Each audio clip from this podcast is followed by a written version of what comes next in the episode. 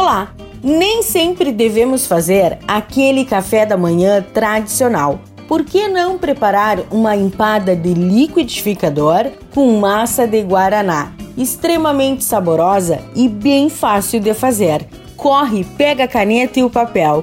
Você vai precisar de uma xícara de chá de óleo, três ovos, uma xícara de chá de refrigerante. Sugiro então o guaraná em temperatura ambiente, duas xícaras de chá de farinha de trigo ou, se preferir, farinha de aveia, seis colheres de sopa de queijo parmesão, uma colher de sopa de fermento em pó, sal a gosto. O modo de preparo: no liquidificador, bata os ovos, o óleo, o guaraná, o queijo parmesão e a farinha, exceto o fermento.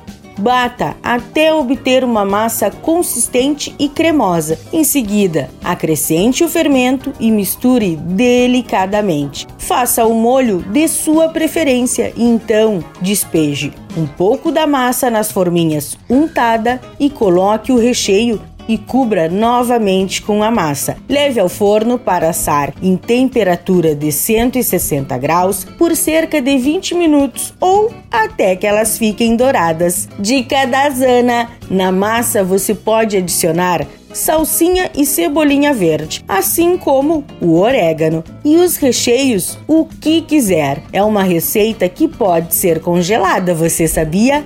Ah, se não deu tempo de anotar, esquenta não. Corre lá no blog do Cozinha Viva, está lá no portal Leovê. Meu nome é Zanandrea Souza, temperando o seu dia, porque comer bem faz bem. Até amanhã, tchau, tchau.